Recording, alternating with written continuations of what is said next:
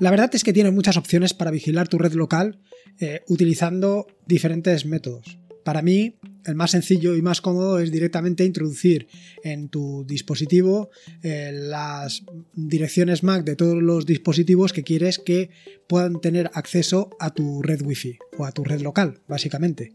Esto yo creo que es la manera más sencilla, más cómoda y más segura de tener las cosas medianamente protegidas. Sin embargo, eh, lo que te voy a contar aquí no se trata tanto de que puedan acceder a tu red local, o sea, de impedir el acceso a tu red local, sino de que estés informado de lo que está sucediendo en tu red local, en tu red wifi. Es decir, eh, se trata de conocer cuando un dispositivo entra en tu red local, si ese dispositivo ya existía, pues te avisa, y si no existía, también te avisa, y cuando ese dispositivo también sale de tu red local. Y todo esto eh, lo quiero hacer, o quiero que lo hagamos, utilizando la Raspberry. Utilizándolo porque creo que la Raspberry, con independencia de mm, cualquier uso que tú le quieras dar, eh, tiene una componente de enseñanza que yo creo que es la que le tenemos que exprimir entre todos. No solamente disfrutar eh, haciéndolo o cacharreando como te gusta a ti y como me gusta a mí, sino también aprendiendo. Y creo que la Raspberry es principalmente para lo que se creó y de donde podemos sacar el mayor número de conocimientos. Ya sea que estés utilizando la Raspberry como tu nube privada o bien que la estés utilizando para eh, una VPN como te conté hace un par de episodios o bien que la tengas metido en un cajón y no le estés dando uso, con esto, con este uso que te voy a proponer, vas a conseguir sacarle más provecho. Porque vas a tener mucha información de lo que sucede en tu casa. Incluso posteriormente podrás llegar a hacer estadísticas. Creo que es una oportunidad muy interesante, no solo por el uso que le puedes dar a la Raspberry, sino porque también puedes aprender diferentes cosas, como puede ser el uso de SystemD o también, como no, aprender Python que creo que es una oportunidad muy interesante.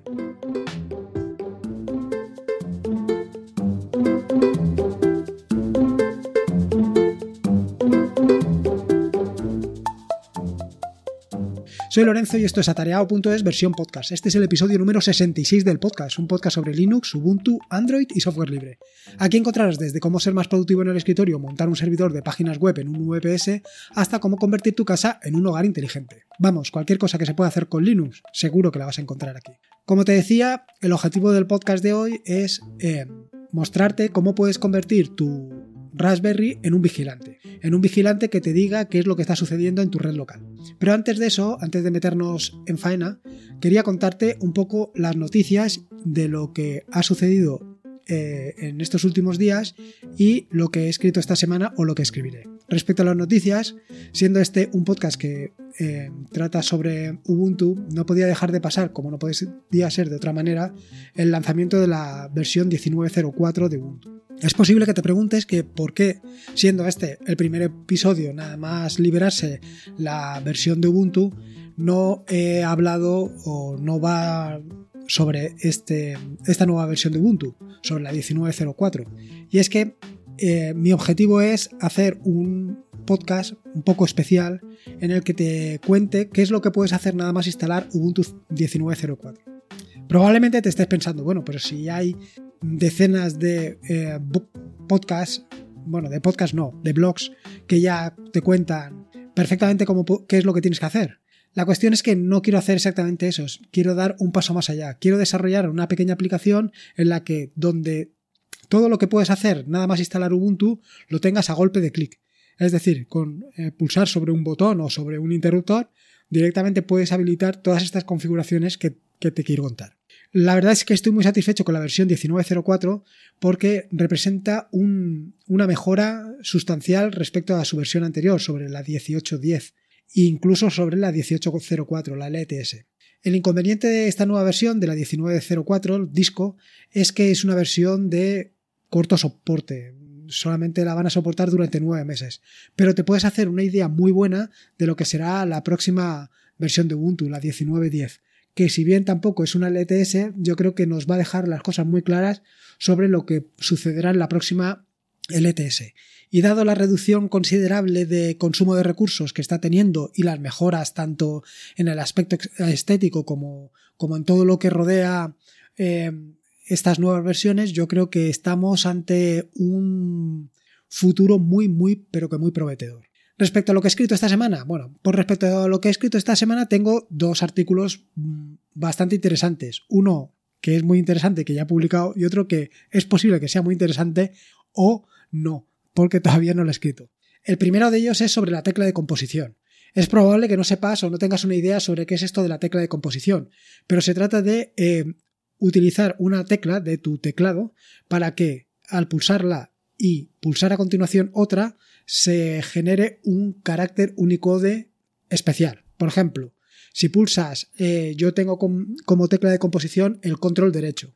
Si pulsas el control derecho, lo sueltas. A continuación pulsas O y luego C, aparecerá el símbolo de copyright. Si, si haces lo mismo con, em, por ejemplo, control, un guion y un símbolo de mayor, te pondrá una flecha y así sucesivamente con diferentes símbolos, con lo cual puedes ganar mucho en rapidez y sobre todo en productividad. Como digo, al final se trata de tener cuantos, cuanto más tiempo los deditos pegados al teclado, que es como se consigue mayor productividad. El segundo de los artículos que quería escribir, eh, que no he escrito todavía, pero lo tengo ahí preparado, es sobre el tema de, de hacer copias de seguridad de tus bases de datos en MariaDB. La cuestión es que eh, al final, si tienes tu blog de, en WordPress y todos tus posts están en una, en una base de datos de MariaDB, lo suyo es que, pues, semanalmente o diariamente o como cuando tú consideres, hagas una copia de seguridad. En este nuevo episodio lo que voy a hacer es, o en este nuevo capítulo o artículo, te voy a contar cómo puedes hacer de una manera sencilla esa copia de seguridad. Pero no solamente eso, sino te voy a decir cómo la puedes programar para que se realice de forma periódica y no solamente eso, vuelvo a insistir, sino que además en caso de que se produzca un error, te avise. Y preferentemente, dado que yo estoy tan metido con el tema de Telegram, que lo haga vía Telegram, que yo creo que es la, la manera más sencilla, cómoda y efectiva de que te avisen.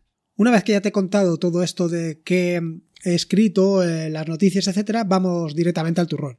A esto de cómo puedes vigilar tu red local con una, Raspberry, con una Raspberry. Primero, ¿qué elementos necesitas? Pues vas a necesitar básicamente muy poco. Una Raspberry, una red local que vigilar, esto es fundamental porque si no tienes red local no la vas a poder vigilar, y una cuenta de Telegram que la puedes abrir de manera muy sencilla. Una vez hayas abierto tu cuenta de Telegram necesitarás crear un bot que también es muy sencillo de crear. Como ves, en nada pues vas a tener tu red local perfectamente vigilada.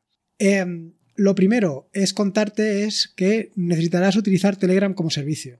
Se pueden utilizar otros servicios, se podría utilizar el correo electrónico, pero yo creo que la mejor manera, la más cómoda, la más efectiva es utilizar Telegram. Y la verdad es que utilizar Telegram es algo realmente sencillo, puesto que eh, tan solo eh, necesitas tener una cuenta de Telegram y crearte un bot. Para crear un bot lo he explicado ya en alguna ocasión en el pero vamos, básicamente te puedes dirigir al tutorial sobre crear tu propio bot de Telegram que hay en la página web y con esto lo tienes muy fácil. Una vez eh, te has creado el, bot de Telegram, te tienes que guardar el token, el token que se genera con el bot de Telegram, que esto lo utilizaremos posteriormente. Una vez tienes tu bot de Telegram, lo siguiente es crear un canal. Yo prefiero utilizar para, estos, para estas cositas un canal porque eh, Mm, no sé, lo, veo más, lo veo más intuitivo, ¿no? Que, sea ahí donde se va recogiendo. el hecho es que yo tengo un canal donde se me, donde entran muchos inputs que vienen básicamente de diferentes, eh, diferentes puntos. Y estos puntos vienen normalmente vía webhook y lo que hago es enlazarlos ahí para que me aparezcan en ese canal. Y además ahora he metido pues este, este, em, este bot que lo que hace, como te digo, es vigilar tu red local. Una vez creado el canal, lo que tienes que hacer es añadir al canal a tu bot. Normalmente te va a obligar a que lo añadas como eh, administrador.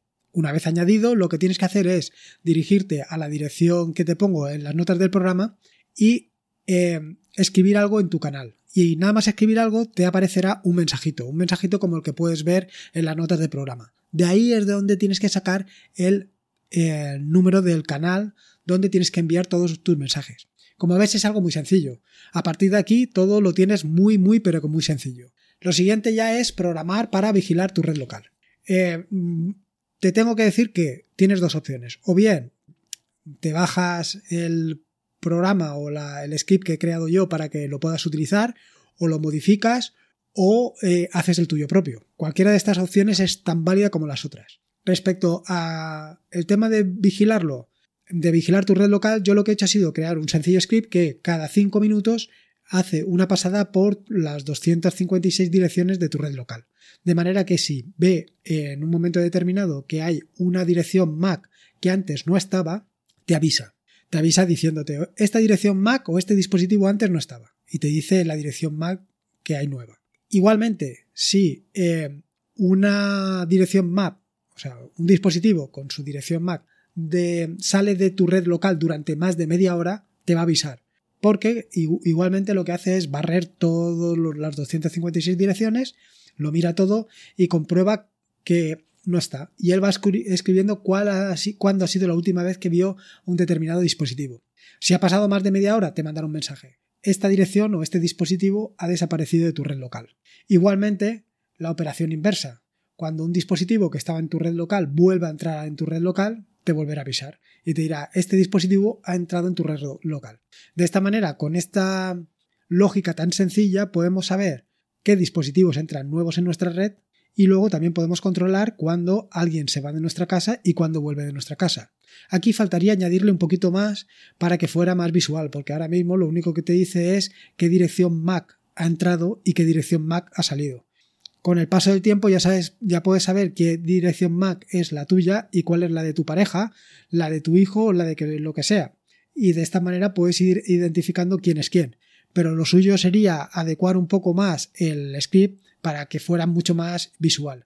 Incluso pues para que te avisara de determinadas maneras. Pero todo esto es cuestión de ir dándole forma. Como te digo, la cuestión es que eh, lo que hace es que cada cierto tiempo mm, hace un barrido por toda tu red. ¿Cada cuánto tiempo? Eso lo puedes programar tú. Y lo puedes hacer vía Chrome o vía SystemD.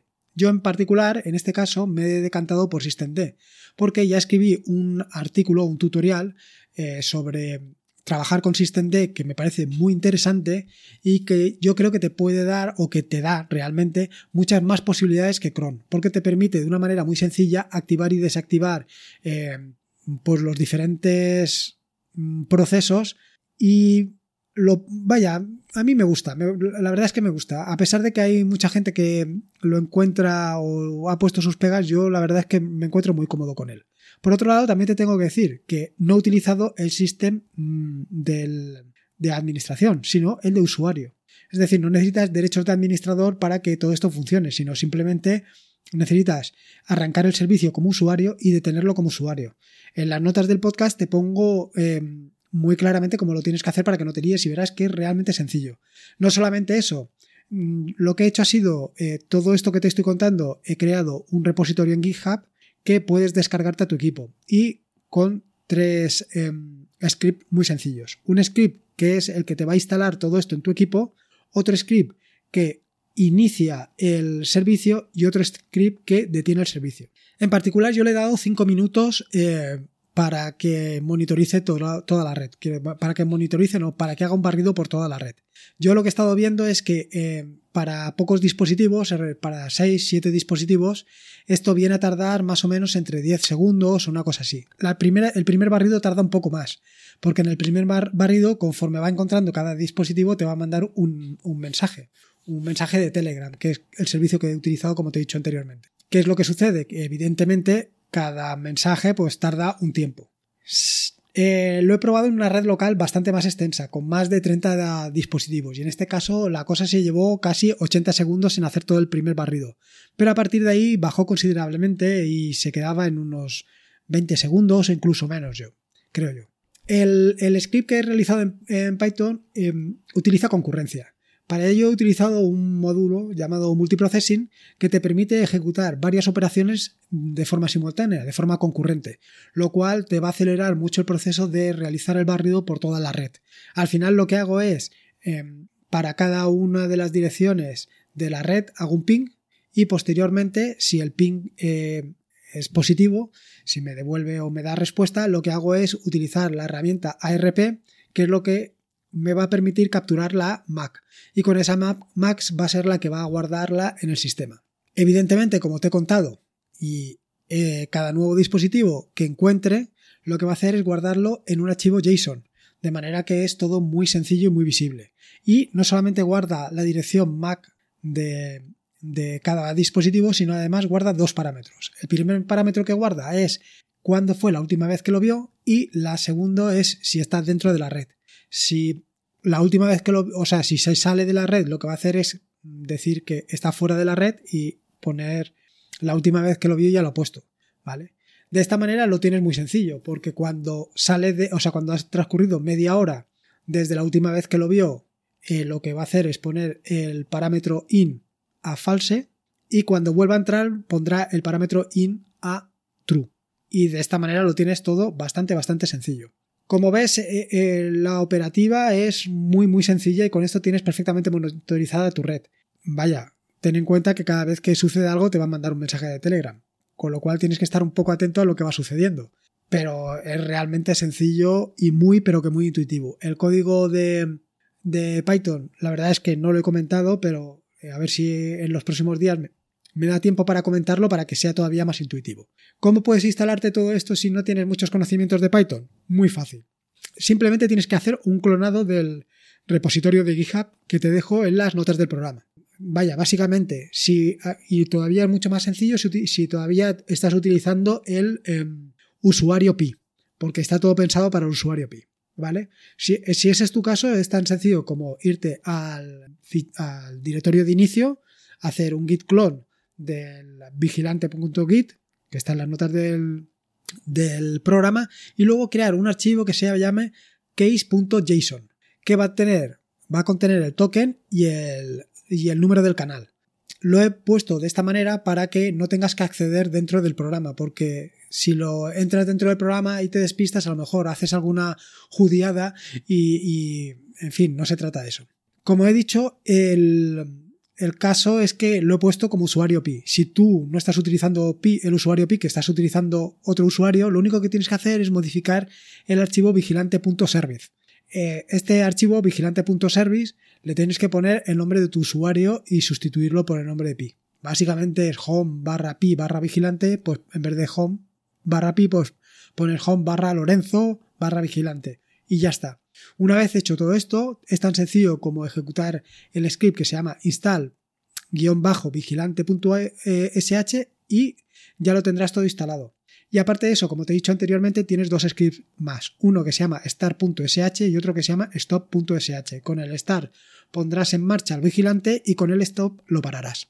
Eh, algunas observaciones. Indicarte que el proceso de instalación lo único que hace es copiar todos los archivos, bueno, el archivo service eh, vigilante.service y vigilante.timer en un directorio que es inicio.confi barra systemd barra user. Como ves, muy sencillo. Y los archivos estas SH y stop SH lo único que hacen es iniciar el servicio vigilante.timer o detenerlo. Todo fácil, fácil, fácil como puedes ver. Como te digo, el proceso es muy sencillo, muy intuitivo y vaya, casi da vergüenza que no se me haya pasado por la cabeza hacerlo antes pero lo tienes ahí. Simplemente estudiate el código, míralo, revísalo y si tienes cualquier idea para hacer algo mejor, para mejorarlo, para lo que tú creas, pues ya sabes, como te digo siempre. Yo creo que es una buena idea y una manera un poco diferente de utilizar tu Raspberry para darle algo más, no solo una nube, sino algunas cositas que le puedes sacar provecho. En fin, que nada, simplemente esto, como ves, un, un nuevo podcast bastante bastante interesante. Yo creo que le puedes sacar mucho partido. En la nota del podcast que encontrarás en atareado.es están todos los enlaces que he mencionado a lo largo del mismo, tanto de las, los distintos tutoriales que puedes utilizar para, para configurar SystemD, para el Telegram, etcétera, etcétera. Te recuerdo que puedes encontrarme en atareado.es, por supuesto, y que me puedes dejar allí tus notas, pensamientos, ideas y lo que tú creas. Sobre todo tu opinión, me interesa mucho tu opinión porque al fin y al cabo eh, me gusta saber para dónde van las cosas. De hecho, una de las razones que haya aumentado el número de capítulos del podcast dirigidos a la Raspberry son básicamente gracias a tu opinión, que mm, algunos mm, que como puede ser tu caso, me habéis comentado de hacer más capítulos sobre la Raspberry. Y en este sentido, pues quiero orientarlo por ahí. Y no solamente eso, sino también quiero dedicar algún que otro capítulo más al tema de programación. Programación orientada a la Raspberry para sacarle el máximo partido posible. Recordarte que este es un podcast asociado a la red de sospechosos habituales, que te puedes suscribir en el feed de la red de sospechosos habituales en fitpress.me barra sospechosos habituales y como te digo siempre, la vida son dos días así que disfruta como si no hubiera mañana y si puede ser con Linux mejor que mejor. Me quedo aquí que tengo un montón de trabajo intentando actualizar todos los complementos, aplicaciones, etcétera, etcétera a Ubuntu 19.04. Venga, nos escuchamos el próximo lunes. Un saludo.